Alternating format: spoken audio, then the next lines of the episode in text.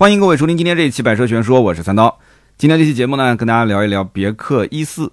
那有人说，昨天小鹏 G 六上市，今天怎么不聊呢？呃，有一些具体的信息，我还要再了解一下。比方说，在一线的销售层面，呃，这个销售政策呢，我感觉啊，发布会给的不是特别到位啊，包括这个到货的时间啊，以及它的低配跟高配的车型所享受的这些权益啊，我还是得要再深入了解一下。那么，希望给大家一个相对更全面的这个小鹏 G 六的跟导购相关的内容吧。那么今天呢，咱们聊聊别克一四这个车呢，我还是比较熟悉的啊。那如果我要是说怎么个熟悉的法子，估计可能很多朋友就要觉得今天这期节目是不是充值了？但是我可以告诉你，今天这期节目你放心的听，绝对没有任何的问题啊。那如果跟别克合作，也不会是今天这一期啊。那为什么我说相对熟悉呢？因为这个产品在发布之前啊，我也是有幸跟一部分的媒体啊，成为了这个产品的一个。应该算是建议方吧，啊，就是做个小范围的一个会谈，然后去给这个产品提一些建议。那么价格方面呢，其实是当时官方比较感兴趣的，就是说到底怎么定。那么从我的角度来讲，我觉得，呃，四和五这两个定位的话，那大部分的消费者肯定是觉得四比五便宜，对吧？但是呢，从厂家的这个眼神里面，我看出来，他可能是希望这个四定的比五贵，那这个逻辑就不对了啊！你四怎么能比五贵呢？后来我们才知道，其实厂家的定义就是四呢更偏轿跑的一个设计啊，或者说是修旅车的设计，那么五呢就是标标准准的 SUV。那我们知道，一个常规的轿车或者是一个常规的 SUV，如果把它做的稍微偏修旅车啊，把它做的稍微偏轿跑的话，你把这个属性印上去了，那价格自然就高。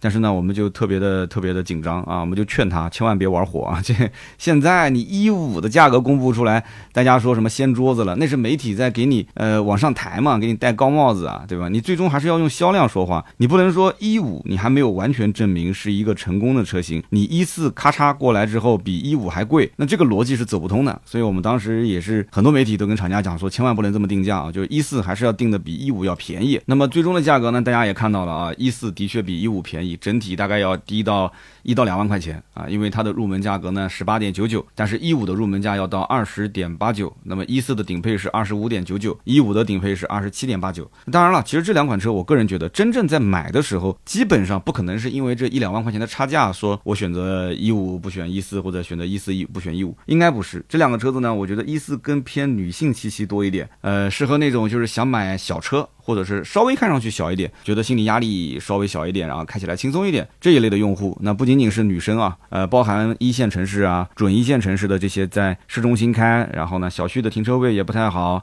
然后公司的停车位啊，可能要停路边也不太好停，就这一类的用户，而且一四的配色整体比。一五的配色要更骚气一些啊，更骚气一些。我们当时看到还有一个这种类似于渐变色，当时我就跟厂家说，我说这个呢，你最好是选装，为什么呢？就是这个颜色是属于设计师、工程师觉得非常炫、非常好看，但是你真的投放到市场上，我估计没几个人会选。所以这种颜色，我觉得绝对不能成为一个常规色啊。呃，现在说实话，就算是改色贴膜，选择用这种渐变颜色的也是少之又少，大多数呢，大家还是希望那种颜色偏呃低调一点，偏那种就是哑光，就是它。会有一种高级感，就是不要那种亮了吧唧的那种感觉。反正我也不是特别喜欢。你包括我自己的车子选的这个灰色，加了一万块钱，就是选那个哑光灰。其实它也会有一个亮灰，但是那个亮灰就是太稀松平常了嘛。有人说，那你回来你自己可以做个改色贴膜嘛？你反正你也有认识合作的这种改色贴膜店。我告诉你不一样，呃，贴纸贴出来的感觉跟原车漆的哑光灰是完全不一样的。所以这一万块钱，你与其拿去贴膜，对吧？花个七八千，那还不如直接就用原厂漆呢。有人讲说，可能后期做漆会复杂一点，我已经做好心理准备了啊。他做一定是能做出这个颜色，但是呢，他你说跟原厂就是其他板块的这个漆面的一点色差都没有，这种可能性几乎是可能不存在的。那那如果存在，就是运气好，因为我们知道同样是黑色，它不同的黑色或者不同的白色，它中间也会有非常明显的区别。这个看个人吧。就像我之前讲马自达的混动红，这个混动红的颜色就非常非常难做。那你选择了它嘛，你就只能小心一点啊。我们再把这个讲回来啊，就是我刚刚讲一四跟一五，其实在它的产品定位跟它的这个车型命名上还是有区别的。别克一五它的最顶配的车型叫艾维亚啊，艾维亚四驱版。那么其他版本呢都是单电机啊，就是前驱版。那么它其他版本单电机的价格最贵的也就是二十三点九九万，但是到了艾维亚四驱版本一下拔到了二十七点八九万。所以我个人觉得艾维亚呢是厂家试水，就是希望把这个车整体的豪华感跟科技感往上再提一提。但是这个价格定的就让别人就大家会有压力。嘛，就觉得说我的天，一五这车到底值多少钱？你起步才二十点八九万，你现在到了顶配变成二十七点八九万，很多人可能他买车啊，他觉得。入门的价格是我的预算能够得到的，但是真正心里面还是想买最顶配的。你看，像之前我们说理想为什么卖得好？理想其实没有太多配置可选，在之前理想 ONE 的时候，只有一个配置，直接大满配，大满配，然后大家也不用去顾虑这个价格到底是贵还是不贵，然后就不停的放到他的圈子里面去营销啊，拿这个车对比奔驰，对比宝马，这样的话他就不会有内耗，他只要真正真正能把自己跟奔驰、宝马放到一条线上比，那这个车自然就不贵了。那别克其实就就我觉得遇到这个问题了，就是选配置也要纠结半天。小鹏，你看昨天的那个 G 六上市，我还。在讲，我发了一条微博，我说小鹏 G 六这个产品其实根本不需要那么多配置，两个就可以了，一个就是大满配带这个呃 XNGP 的，对吧？一个就是把它的核心的一些配置去掉，然后做一个最入门的价格就行了。如果胆子大一点，其实就直接做一个大满配就行了。然后大满配的基础上，如果还有一些能够增加个性化的或者是更舒适奢享的一些配置，你可以放在这里面选。要不然的话，我觉得真的是会有内耗。哎，果不其然，出了四个配置，然后在网上就很多有争议嘛，就是哎呀，好东西都是在最顶配上面，最顶配又很贵啊，然后最入门的。啥也没有啊！我们改天我们再聊这个小鹏 G 六。今天还是聊这个别克一四啊。刚刚我们讲了一五的呃最顶配车型叫艾维亚，那么一四叫什么呢？一四的最顶配就不叫艾维亚了，叫什么叫 GS？大家其实对于 GS 是什么感觉？GS 就是以前君威 GS，还记得吗？是君威把这个 GS 的名号打出去的。那么君威 GS，我可以这么讲，我曾经说过，买这个车的人是独立的一类人。这一类人很有意思，他之前可能是看的，比方说，呃，高尔夫的 GTI 啊，这些小钢炮的车型，但是绕了一圈，可能种种原因吧，啊，也可能是脱了德系粉，也可能是。呃，价格不满意，也可能订车的周期太长，也可能是被这个销售气的，转身去了别克 4S 店，然后买了这么个车。但是这个车子呢，这些人群会比较自我，就我认为的就是我以为我认为的东西啊，就是他们会比较自我。因为我我记得有一次我跟这个别克车友会一起出去玩，君威车友会出去玩，去陆河，南京的陆河去去去吃饭，去那个农家乐。君威 GS 的车主是不跟车队的，我们是带着对讲机的，他那个车上也有对讲机，就带着对讲机，然后跟着一起走，讲好的是一条直线。但是你就会发现君威 GS 那。几个车主自己开了一个小群，然后自己说：“哎呀，这些人开太慢了，我们一脚油门直接过去吧。”然后他们是先去的，就这些人真特别有个性。我跟你说，所以 GS 现在就放到了别克一四上面。那么为什么要放在一四上？我个人觉得就是对这个产品的属性定位，可能还是要偏在运动属性强一点。但是就很神奇的是什么？因为这车我也开过，它的运动属性在别克 GS 的这个命名定位上，在造型定位上啊，就有点小下趴，因为它整个的高度是比别克一五要少了一百多毫米嘛，要矮了十公分。好，跟低趴，但是呢，你开起来会发现，它明显走的是舒适取向。它的整个不管是底盘悬架，也不是那种很紧绷的，它是那种很舒适。然后滤震基本上把路面上细碎的一些小的颠簸都给你滤掉的那种。然后转向也是舒舒服服的、轻轻松松的那种感觉。所以我当时在那个车子里面也在找它的这个模式调节，我发现你甭管怎么调，这车它就是这种感觉。它改不掉，所以我在想，可能是针对于女性用户多一些。这个车型啊，包括你看它的配色啊、内饰啊各方面，我觉得应该整体还是偏女性特色多一些。那这台车子呢，其实跟一五其他的，不管是宽度啊、长度啊、轴距啊，都没什么区别啊。包括它的整个的车内饰啊，整体设计也没什么区别。这些咱们就略过，不用多说了啊。其实呢，我今天想从一个大体的宏观层面上，还是有些话想多说两句。就是很多人觉得别克这个牌子做新能源啊，就没有什么让人掏钱的点。怎么讲呢？首先，在燃油车体系里面，呃，别克是没有大众跟丰田强势的，这个大家都认可，对吧？但是别克的车子其实销量也不低，那这个不低是基于别克燃油车的优惠非常大啊，动辄都是五六万、七八万的优惠。那么现在出了电动车，而且明显感觉别克在电动车上是发力的。那么这个发力呢，很多人就开始要思考一个问题了，就是它这个价格，首先会不会降？其次就是能降多少？然后你现在给我看到的这个价格啊，你比方说别克一五是二十万八千九起步，然后呢，啊配置呢看上去也还行，但是如果想要买配置再高一点的，可能要花到个二十二万多、二十三万多。那我花二十二三万，我知道你这个价格定的不高，但是我花二十二三万，有没有可能这个车将来会像那个隔壁的，比方说别克的昂科威、昂科威 Plus、昂科威 S 这种，动不动优惠个六七万、七八万？那将来别人买这个车，如果变成了一个十五六万？或者是十六七万的入手价格，那我不是很亏吗？啊，那我不是很亏吗？所以很多人是抱着这种心态。然后在网上还有很多媒体在写什么呢？就是说，呃，别克 E 五四月份上市的嘛，四月份第一个月的销量是交付了大概八百多台车，那么第二个月的销量就是到了五月份呢，就只交付了三百多台车，总共才一千一百多台车。之前别克呢在官方宣布说一上市就收到了八千多张订单。那么很多媒体就说，你看被打脸了吧？啊，一共才一千多台车。那么据我了解的情况是什么呢？第一个月四月份为什么是八百多台车呢？实际上四月份是没有交付的。四月份这八百多台车是给每家经销商配了一辆试驾车，全国差不多八百家经销商，所以这个数据是这么来的。然后到了五月份，陆陆续续开始交付，但是产能有限，所以呢，五月份交付是真实交付，大概也就三百多台车。那么再到六月份，你马上看六月份整体的交付量啊。还没出来，你马上七月份看我我猜啊，你看我猜的准不准啊？应该在三千台上下，哎，这才是一个刚上市的新车，它的一个正常的还算可以的一个销售数据。那你不能跟什么比亚迪比，对吧？人家说比亚迪一上市就一万多辆、两万辆，那太夸张了。比亚迪现在是强势期，那对于大多数消费者，新能源可能首先考虑的不是别克这个品牌，它现在一个月能交付个两三千台，三千台上下可以了，也算是一个还比较成功的产品了。我个人觉得，这个量如果再往后爬升爬升，能够到个四千多、五千或者是六千台一个月。能稳定在这样子，我觉得别克官方应该还是很满意的。好，那我们再讲别克一四，别克一四这个车子能卖多少台？我个人觉得销量应该是比一五小，应该是小很多。而且我一直想不明白一件事情啊，可能也是体制的问题，就是你像通用，它会出现一个很 很有意思的现象，就是它还没有证明前一台车子成功的时候，它后面一个兄弟车型就已经上市了。就是你一五如果没有立住的话，你一四凭什么能证明它成功呢？就我一直想不明白这一点。你看很多的新造车势力都是前一款车型成功之后，它再进行放大缩小。对吧？呃，理想的 L 九哇就很厉害，然后 L 八、L 七这些车上了之后，哎也不错。然后呢，蔚来也是啊，蔚来 ES 八上了之后不错啊，那紧跟着蔚来的其他车型就跟着上了。但是呢，如果说别克一五上了之后，直接上别克一四这两个产品，有人讲说那早就几年前提前规划好，你也不能说这个规划好的东西不一起上啊。其实也有规划好，不是就是马上就上的。你像那个银河 L 七拖了那么久，对吧？深蓝 S 七也是很久很久都没有报价格，其实也可以稍微压一压，就是一五让它稍微跑一跑，然后把一五踩的坑稍微规避一下，再让一四上，我觉得这是。合理的，但是呢，这个可能时间节奏啊这一块是提前规划好，咱就不多说了啊。那么还有人讲说，其实通用做电车应该讲还是比其他的合资品牌要早很多，技术积累应该是有的嘛。其实我觉得是通用有，但是上汽通用不一定有。哎，这个话大家理解吧？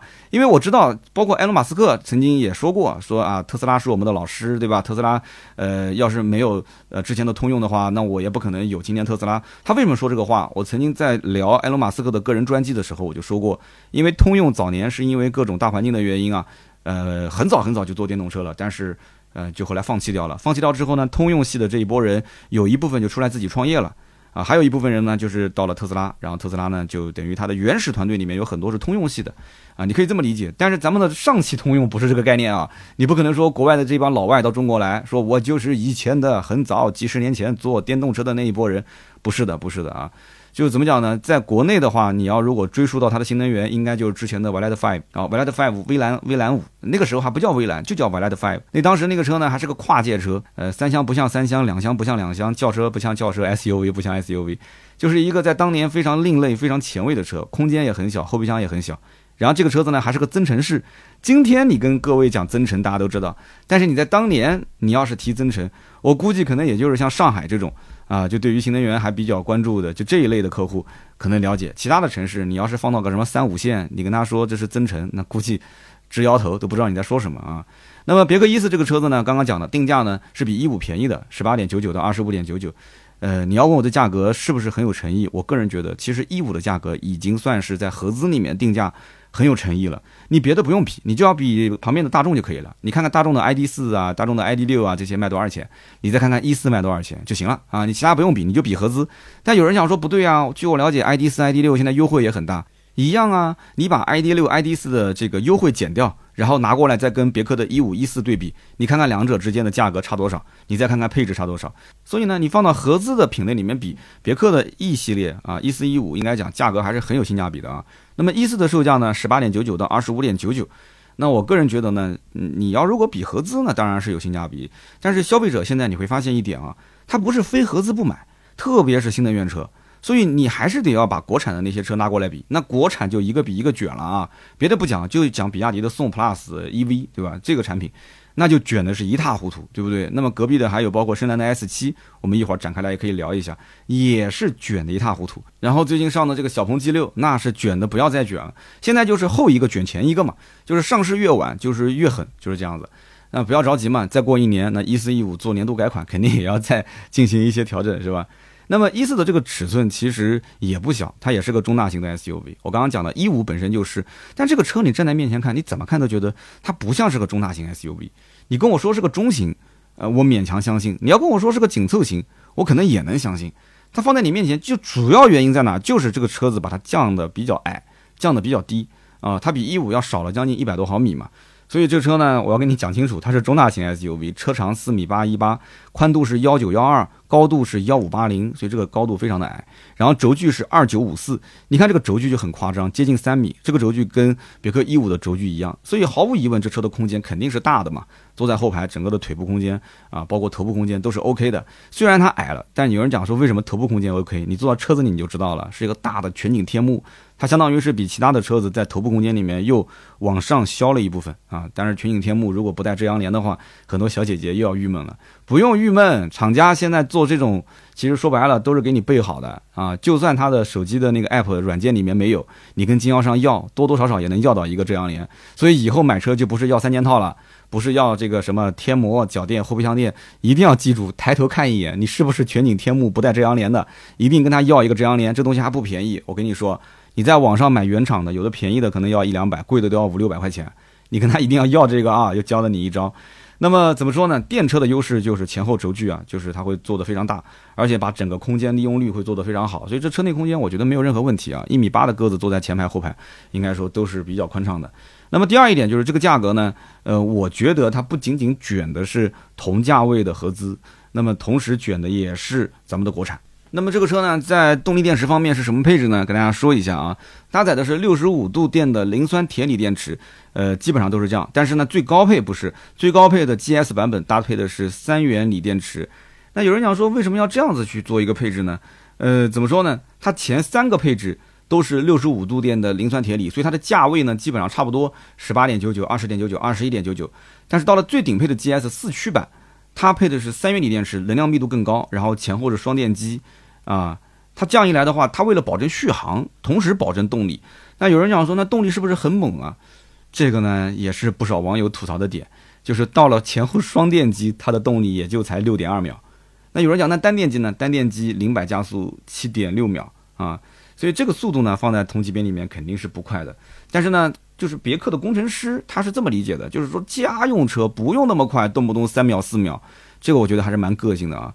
为什么这么讲？因为是特斯拉把这种零百加速给卷起来的，对吧？Plaid 版啊，就就就非常夸张。那么常规的版本它也要分成普通的长续航或者标续，再加一个性能版，是它先卷起来的。但是你一味的去卷这个，其实会导致什么呢？你对于你整体的呃车辆的三电系统，对于车辆的电池啊、车辆的充电各方面，你都要做优化。那这个成本就非常的高，所以呢，别克把价格打下来，那牺牲的是什么？其实牺牲的，我觉得就是前后的双电机或者是单电机的整体的这样的一个加速的效率啊。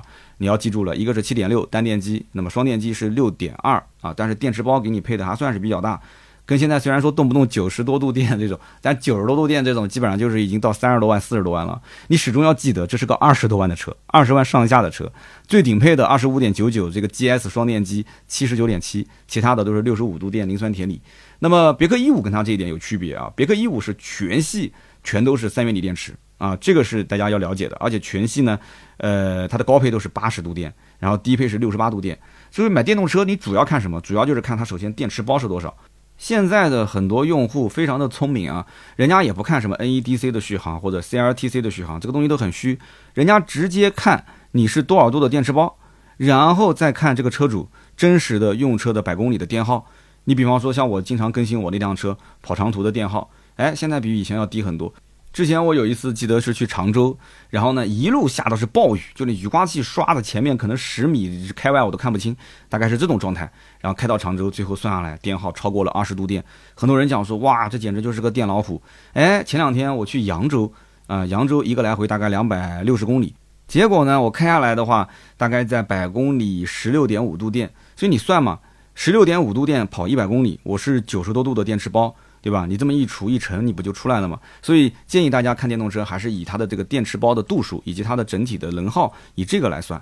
那么不管怎么讲啊，二十万上下的这么一台 SUV，我个人觉得这种续航应该是可以了。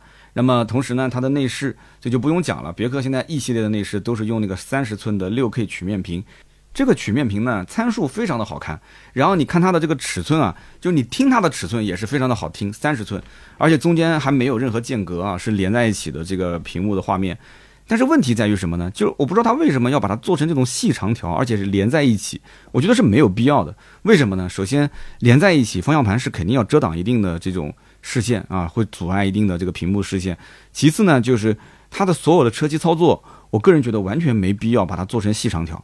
其实它做一个常规的屏幕，呃，放在正中间，不管是横着的还是竖着的，都比这样的一个就是一条屏幕，还不能叫双联屏，就是一条屏幕直接拉在正前方要好得多。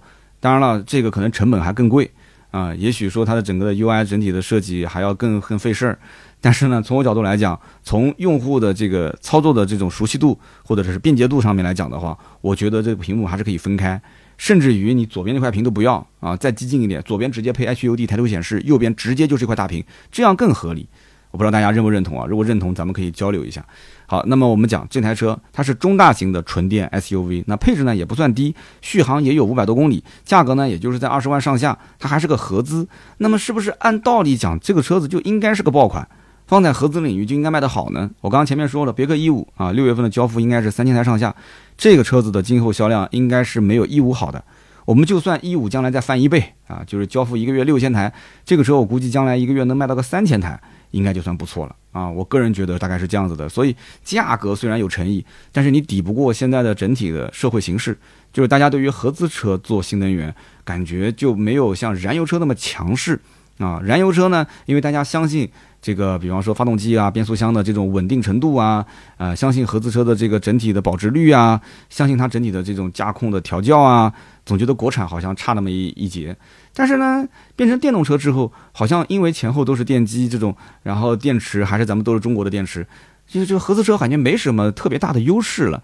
你不管是跟咱们的国产的新势力的品牌去卷，呃，冰箱、彩电、洗衣机是吧？大沙发，还是说你跟咱们国产去卷它的智能化程度，啊，都不是特别能拿得出手。所以这里面需要时间啊，需要时间慢慢的去卷。那么现在当下啊，眼前能看得见的有哪些一起卷的对手呢？其实我跟你讲，放到二十万左右纯电 SUV 市场里面，还真没有太多车。你不信你看呢？因为你说啊，二十万你可以放到三十万这个区间吗？我告诉你，任何人买车，绝大多数是不可能一下跳十万块钱的。如果说是在十八点九九到二十出头的话，那基本上这个人的预算就是二十万。中国人买车的预算一般都不会太有零有整，说什么二十一万买什么车，二十二万买什么车，一般都是说十五万买什么车，二十万买什么车，呃，一般都是五万五万一个档，对吧？所以这个价位基本在二十到二十五。那你去看二十到二十五的这个区间，就没有三十万到四十万这个区间那么的百花齐放，它的车并没有太多啊。我刚刚前面提到过的，比方说比亚迪的宋 PLUS EV，对吧？啊，比方说大众的 ID 系列，那么包括小鹏的 G 三、G 六啊，G 三现在基本上没人买了吧？其实 G 六算是二十万出头，不能叫二十上下，叫二十出头的这样一个车型。那么剩下还有什么呢？剩下还有我们之前聊过的 Smart 精灵啊，一号和精灵三号，三号上了之后，一号基本上也就卖不动了啊。三号比一号性价比高，但是价格要贵个两万多。然后还有 G K X。那 G K X 也是一个顶配要卖到二十出头的这么一个车，还有什么车呢？还有之前大降价的那个领跑 C 幺幺，这是个卷王之王，真的非常卷。还有什么呢？还有比方说像极狐的阿尔法 T 啊，这个车可能就更冷门了啊。大家可能听说过啊，北汽极狐嘛，对吧？之前也是跟华为合作，有这个华为的 H I，就是氦版的这样的一个带全站自研的驾驶辅助系统，但是现在呢，好像又有新的说法了啊，可能是会变成华为的另外一个合作形式。那么除了这个还有什么呢？还有小鹏的 G 系列啊，小鹏 G 三、G 六，其实这两个跟别克一四一五有点像，但是 G 三现在基本上没有声音、没有图像了，在小鹏的这个整体的产品线里面已经被边缘化了啊。从目前来讲的话，我个人觉得，应该讲，除非你是真的是没什么预算，同时又想开小鹏，你会去买。但是你但凡是想要用小鹏最新的一些技术，什么 XNGP 啊，最新的这八百伏充电啊，最新的架构啊，啊这些东西，我觉得你就不可能去买它了。那么小鹏 G 六就不用说了，小鹏 G 六价格定了。其实还算合理，但是放到今天我们讲的这一系列车型比它是偏高的，因为它起步就二十出头，那么稍微看得上眼的配置都是要到二十二三，再往上的话，长续航然后高性能，那都要到接近三十万了啊。所以呢，怎么去比？其实我个人觉得，首先这几个竞品车型里面，你像北汽的极狐、阿尔法 T 肯定要把它排除在外。我觉得基本上不会有人拿这个跟一四一五比。我倒不是说这车不好，这车其实做的。也还行啊，空间也可以，配置也可以，给你用了一些比较新鲜的技术亮点的东西。但是问题在于这个品牌，就是很多人他不认，而且你现在问我极狐的经销商店门在开开在哪儿，朝南还是朝北，我都不知道。我作为一个汽车媒体，我都不知道极狐在我们当地有几家经销商啊，然后呢是在什么位置，我都不清楚。你更别说消费者，所以极狐一般都是属于，有可能这个人可能无无意之中刷到了这台车子，然后哎觉得特别好看。然后觉得这个牌子不是很熟悉，就开始去搜，发现哦是北汽的啊，是有跟华为合作啊，就然后突然之间就入迷了。他是主动找上门的，这种人会去买极狐阿尔法 T。那这种人会去比别克的一四一五吗？我觉得不是，绝对不是。他们俩基本上客户群体不会有什么重叠啊。那么现在他跟华为之间的合作还是两说，所以呢，我个人建议，如果你要考虑这个车呢，还是可以缓一缓啊。那么再看什么车呢？就是我们看到这个领跑。领跑是真的卷，领跑卷到什么程度？领领跑的降价幅度非常大，那那一次降价，应该讲全网的汽车媒体都在帮他站台，就不管是给广告的不给广告的，因为这就没什么争议，就那价格降的确实是，就是看得见的跟对手拉开了明显差距。为什么这么讲？人家也是一台中型的纯电 SUV 啊，啊也是带三连屏，而且非常大的屏幕，然后中间呢六十九点二度的磷酸铁锂电池，度数也不算少了吧？CLTC 续航五百零二公里，而且还是前双叉臂。对吧？那么售价多少钱？站稳了，听好了，十五点五八万，十五点五八万。所以从降价开始到现在，我们一直在讲，只有卖不出去的价格，没有卖不出去的车。有人讲领跑是杂牌，领跑的质量我不放心，领跑这售后将来跑路了怎么办？哎，你甭管怎么讲，每个月六七千台，六七千台。我刚刚说了嘛，别克一五一个月能卖到六七千，领导肯定满意；别克一四一个月能卖个三四千，领导肯定也满意。对吧？六七千台对他来讲，我觉得领跑的领导肯定肯定要高升了。我觉得这个领导是吧？把价格给降了，然后我不知道挣不挣钱啊。如果说又挣钱，销量还多，那这个公司确实牛掰。如果说六七千台每台车都亏，那那这个我觉得这个锅可能要找个人背啊。那当然了，买之前还是要考虑一下它的整体的这个品牌是不是你喜欢的。因为我讲过嘛，买车是因为喜欢，不能因为便宜，对吧？那么价格虽然便宜，配置也特别高，但是实际开起来，今后的售后是不是有保障啊？就是售后网点离你们家有多远，你都是要稍微了解一下。这个牌子可以考虑啊，我觉得可以考虑。作为一个代步车，问题不大啊，因为我的身边就有开这个车，而且不止一辆啊。他们家有两辆，本来是要买第三辆的啊，后来换成哪吒了哈，第三辆就没忠于领跑了。是一个医生，他应该也在听我的节目啊，也是我的好朋友。两台领跑，一台哪吒。啊，有机会我来跟他连麦说一说他的这个，聊一聊他的这个购车的经历啊，非常有意思的一个人。然后再比如说我刚刚讲的极客 X 跟 Smart 精灵，不管是一号还是三号啊，这两个车呢都是在二十万出头啊，二十万出头，两个车的客户我可以这么讲，他跟。这个别克的 E 系列是几乎截然相反，就是 E 系列你会发现，你甭管是一四一五，一五是很务实的，一四虽然看上去有点点像这个修旅啊，或者是轿跑，但是我跟你说骨子里也是务实的。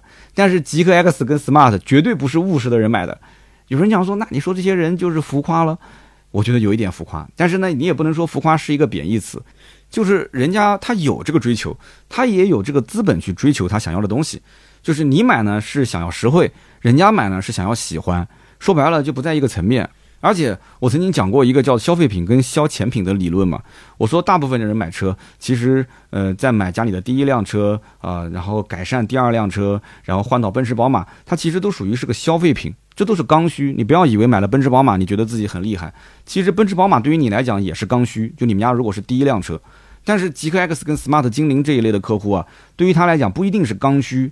就是这个车子对他来讲可能是得买，但是我完全没必要买这个车，我可以买其他性价比更高的。可是我为什么要买它呢？其实说白了，就是这个车子就是好看好玩，它对空间没要求，对吧？它对价格也不是特别敏感，只要是到了二十万上下，我有这么多钱，我就去直接买就可以了。我对它也不是说一定要去横向对比空间、配置、动力，甚至于人家就明确告诉你，我的车动力、我的车配置就没别人高。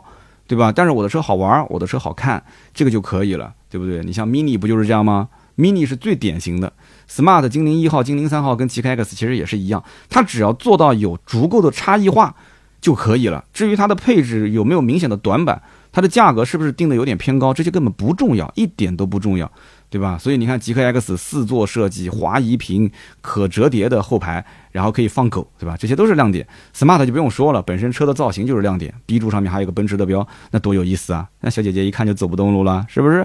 所以这个肯定是跟这个我们讲别克的一四一五它不是竞品。好，那我们再讲，呃，比亚迪的宋 PLUS EV 是竞品吗？是，这个绝对是。这个绝对是，虽然说这是咱国产，可能以前放到十年前或者五年前，你说，哎呀，国产车怎么能跟合资车比呢？啊，燃油车里面你可能是比不了，对吧？你拿个燃油的比亚迪的秦去跟一个合资的这个，比方说这个英朗，对吧？别克英朗去比，那那可能英朗就卖得好，那秦完全不是它的对手。但是现在已经不一样了，现在那个秦 Plus DM-i 卖的多好，我的天哪！然后别克英朗现在还有声音了吗？现在别克威朗啊，威朗其实卖的销量也一般，肯定是比不过比亚迪的嘛。所以现在整个的就是三十年河东，三十年河西，整个的趋势已经变了。所以宋 Plus EV，你不要问什么空间是不是比别克的一四一五大，你也不要问动力是不是比它更强，你只要知道这是比亚迪，这是目前为止市场上卖的最好的一款 SUV 车型，比亚迪宋 Plus 就 OK 了，其他的都不要问啊，不要问，赶紧去下单，就在那边下单就可以了。它就有点像什么呢？有点像这个手机圈的华为，就是我一直也不太理解华为为什么卖那么贵呢？对不对？你说小米的性能比它差吗？也不比它差，但是就比它便宜个一两千块钱，对不对？那那那为什么呢？我就始终想不懂，它这是为什么呢？嗯，你说那个稍微便宜一点，可能我就我就下手了，因为你看我的车上也是要跟华为去匹配，就是用华为手机嘛。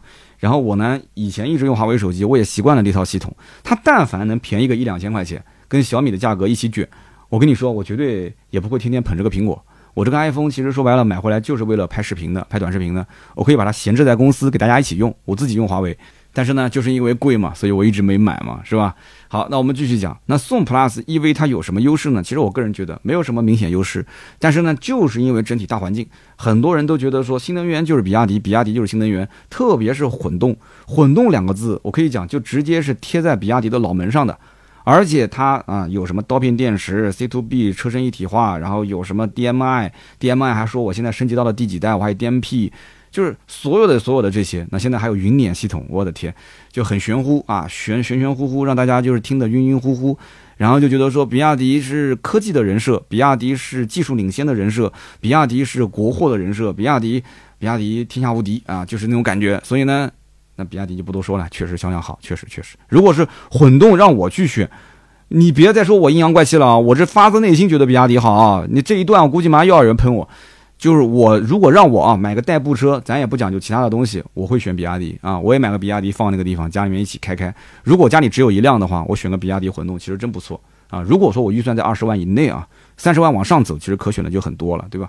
那么我们总结来讲，其实别克一四同价位的竞争对手看上去有很多，但是实际的竞争关系并不是太大，就是这些都不是太大。哦，漏讲了一个深蓝 S 七，其实深蓝 S 七，我因为这车我在海南试驾过，我觉得也蛮卷的。这台车的整体的科技配置不算差，我感觉这个公司应该在整体的车辆科技配备上面啊是花了很多功夫的。但是有个很神奇的现象，就是我感觉它在智能驾驶方面倒不是特别特别强势。就是智驾系统不是卷到现在，比方说用三颗雷达啊，然后用什么城市 NGP 啊，什么什么就是高速的 NGP，它没有，它不是说没有就没有那么强，但是它的这个车机非常好用。你不管是那个向日葵屏也好，还是副驾驶的那个头枕屏也好，包括它整个的座椅坐的也很舒服。就这台车子开的舒服，用的它整个的系统也非常的顺手。但是感觉就是智驾方面好像跟对手比差那么点意思。你说能不能用？那 L 二级基本的驾驶辅助肯定是有的嘛。所以 S 七其实也很卷，而且领导今年的任务非常大。深蓝这边呢，我也是沟通的还蛮多的。深蓝今年应该是要冲四十万的任务，因为这个公司是刚刚独立出来，所以这一届领导今年想做点成绩出来。四十万的话，深蓝 S 七是它的绝对绝对要起量的一款车，所以这个车你蛮看的。如果说现在的什么小鹏 G 六啊，这些车子，比亚迪的这个宋啊，然后包括现在的这个别克的一四一五，价格这么卷，后期再进行一些下调的话，紧跟着马上看深蓝肯定要出手。深蓝一出手，那不是增配就是降价，只有这两条路，还能怎样？对不对？所以不要着急。我觉得今年你要不急买车，现在不是六月份嘛，你等到个九十月份，你看看。为什么我这么讲？其实现在啊，这种形式跟以前不一样。现在很多的店它其实是直营。或者是半直营的形式，跟经销商的区别在哪？就是经销商的库存量的问题。如果是直营跟半直营，其实它不存在库存，因为厂家本身就是一个就是要就是厂家没人压库存了嘛，厂家自己就是库存方。那么它整体的这个任务体量，如果是直营，它虽然有一个目标，但是它如果能产得出这么多车，它肯定要是尽量多的去卖嘛。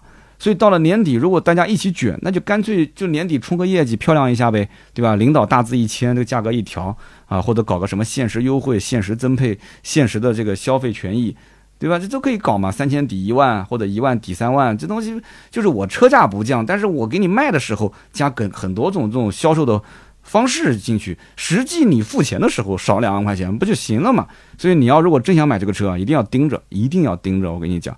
那么现在如果说真正的合资竞争对手，我觉得也就是大众的 ID 四啊，大众的 ID 四这种车型，ID 四、ID 六。但是我觉得 ID 四、ID 六呢，对于大众的喜欢的人群和对于别克喜欢的人群可能也不太一样，也不太一样。而且两台车子，就算大众系列的车把它所有的价格降下来，那么降完之后，你再去比它的空间设计还有配置，你会觉得说还是一四一五比大众的 ID 四、ID 六要稍微强一些。那么这个是我觉得比较大的一个区别点。那么你在买一个新能源车的时候，始终我要提醒你，就是你一定要搞清楚它到底是传统经销商的模式，还是那种直营店的模式。这一点你哪怕不行，你就问一下销售，对吧？你说你是直营店，是谁给你发工资？是比方说这个长安深蓝的厂商，现在不能叫长安深蓝了，就只能叫深蓝汽车了，因为它从长安独立出去了。就是是深蓝汽车给你发工资，还是我们江苏或者南京某某经销商？你们是归属于哪个经销商的？你就说可能我后期想找找关系，再打打折或者送点东西，啊，那销售为了促成这个订单，你既然有熟人关系，他也是坐享其成嘛，对吧？那有熟人跟他们领导打招呼，你这个订单不就十拿九稳了吗？他就会告诉你，他说啊，我们其实是经销商代理的哦，经销商代理的，那经销商代理呢，你就得要关注他的库存压力了啊，他库存压力越大，他优惠可能就会调整，他不是那种像直营店全国说调就调的那种形式啊，所以这一点我提醒大家。那么目前，呃，一四最大的问题点，我觉得还是在于它销售模式，就是它现在跟传统的燃油车是放在一起卖的。那我当时跟别克领导也在提，我说为什么要放在一起卖呢？这个很奇怪，你知道吗？左边有燃油车，右边有新能源，然后新能源车在燃油车的店里面，它就会无形之中造成它的这种明明有的优势就荡然无存了，因为大家会觉得说不纯粹，他就会觉得说这车你不管从外观看，从内饰看。还是多多少少脱不了这种燃油车的一些影子。虽然说已经是尽量的选择按照新造车势力，按照这种新的这个新能源的方式来进行设计，比方说无边框的前中网，对吧？啊，比方说这个大灯也是细细长长的，比方说车内的科技化的配备，但是不行，你只要把它一放到传统经销商里面，感觉就是不一样啊，这感觉就是不一样。我跟你讲，没办法。所以，就像我们以前在家里面打游戏也是打，哎，而且是上网联网游戏。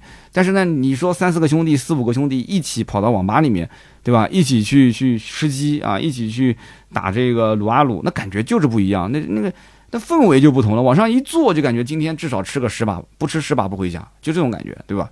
所以呢，我还是强烈建议，就是把它分拆出去，也不用那么复杂，就做商超店，对吧？就在那些主流的商超里面去做。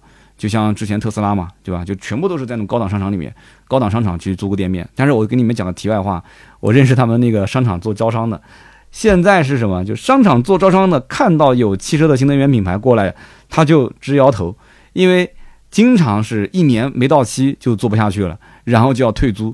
对于商场来讲，一个门面房空在那个地方是很丑的，而且你要知道，这种新能源的呃门面都一般在一楼啊，都是最显眼的位置。那一开始的时候呢，各个这种商超还特别喜欢什么这个广场那个商超，就大家都喜欢去招汽车。但是你到后面你会发现，其实他们很很不愿意，他们宁愿去找那些什么 Lululemon 啊，或者找一些大品牌给他一个好的位置，他都不愿意去找什么呃奔驰宝马放在放在门头，不愿意。所以他们也是吃了这个苦头了嘛。只要是汽车品牌过来，他说要不这样子，三年起步啊，你在我这边至少租三年，你一下交三年的定金，那我就给你去租。你说一年一年的交，那咱不同意啊，我不同意。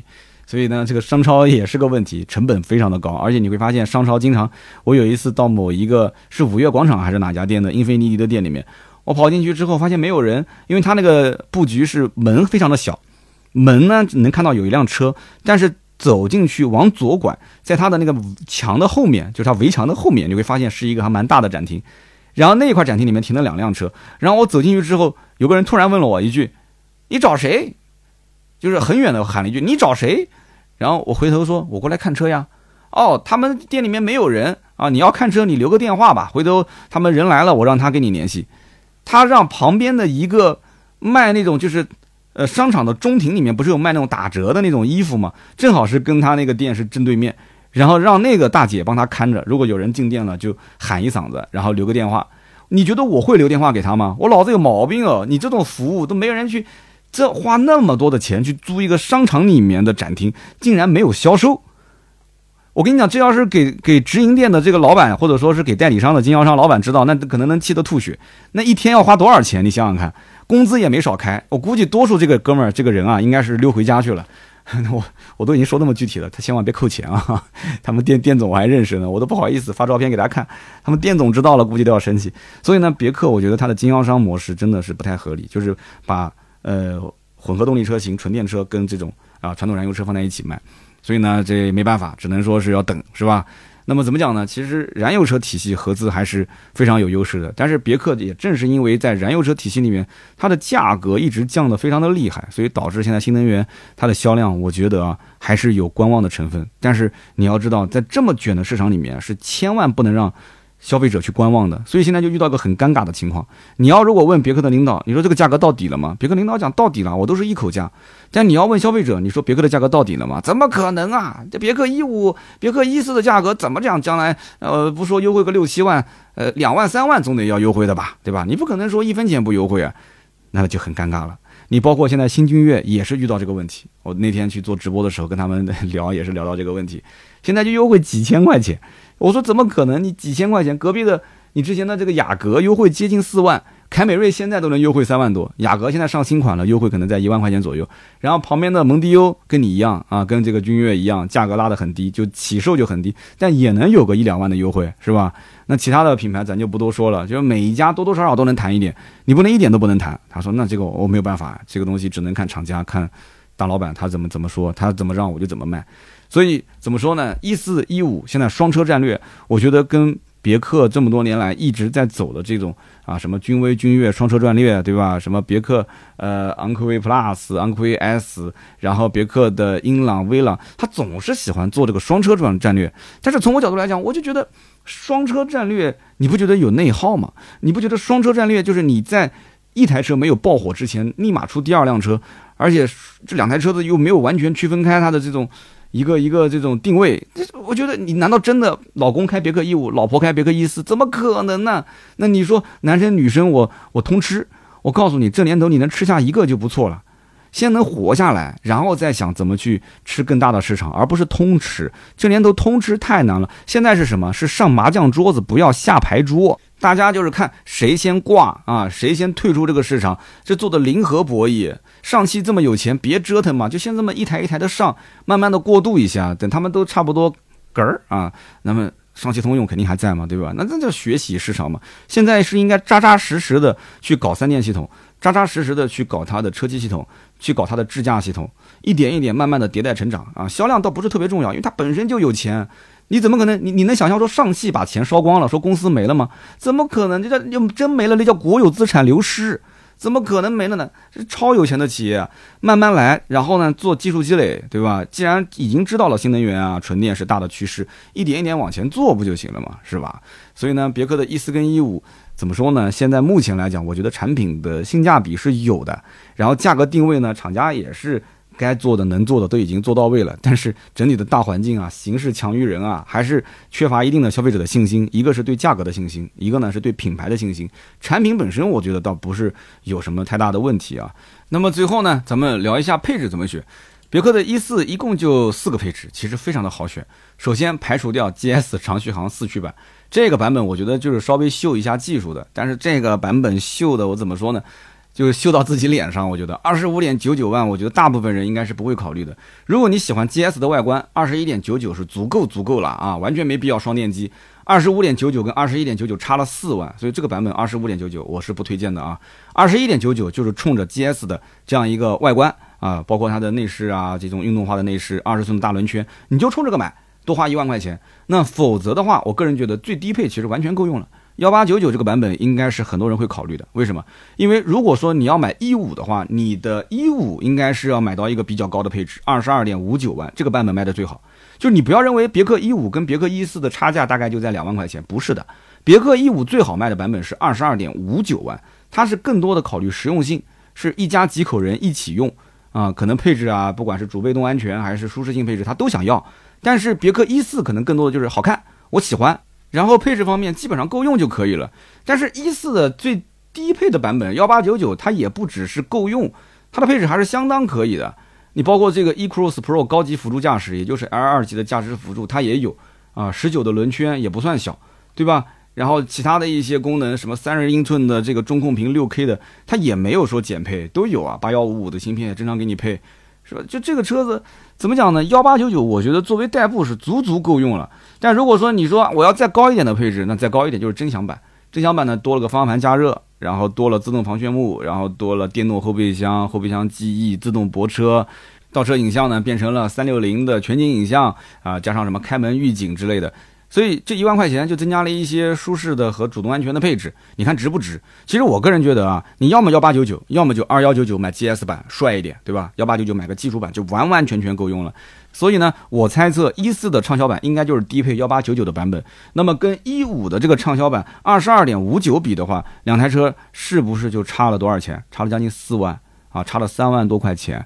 三万多，我觉得对于这个档次啊，对于这个价位，大部分的人来讲的话，他不会一下把预算调那么高。所以买一四的就是买一四的，买一五的就是买一五的。我个人觉得这两者之间还是会有一定的差别，好吧？那么今天呢，咱们聊的就是别克一四。那么各位呢，对于这个车有什么自己的想法，也可以在评论区交流。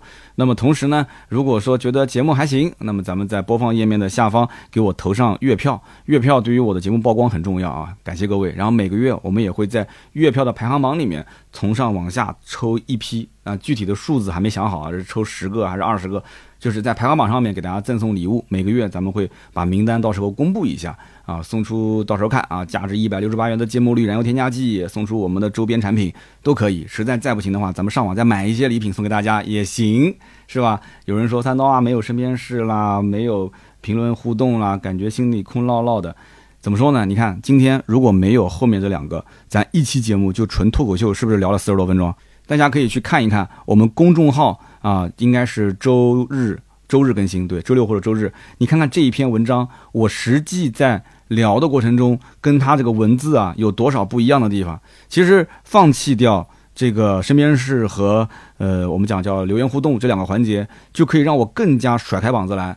就是放开来聊，就是我想聊多久聊多久。但如果说加上这两样东西在节目的后面，就会出现一种什么情况？我想早点把节目的这个车的部分聊完，因为我早一点聊完，我身边事就可以多聊一点啊。然后呢，留言互动我也不知道要控制多长时间，因为留言互动的时长我自己控制不了，对吧？有是即兴互动嘛，哪能怎么控制呢？所以因此，如果我前面的车聊了四五十分钟，我是人哎，我不是机器哎，大家恨不得刀哥聊一半一个半小时，聊两个小时才好。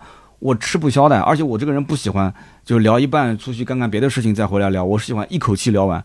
我现在有的时候聊到最后是太阳穴一直在跳，就脑脑门子就缺氧。我不知道大家有没有过这种状态，脑门子缺氧这种状态。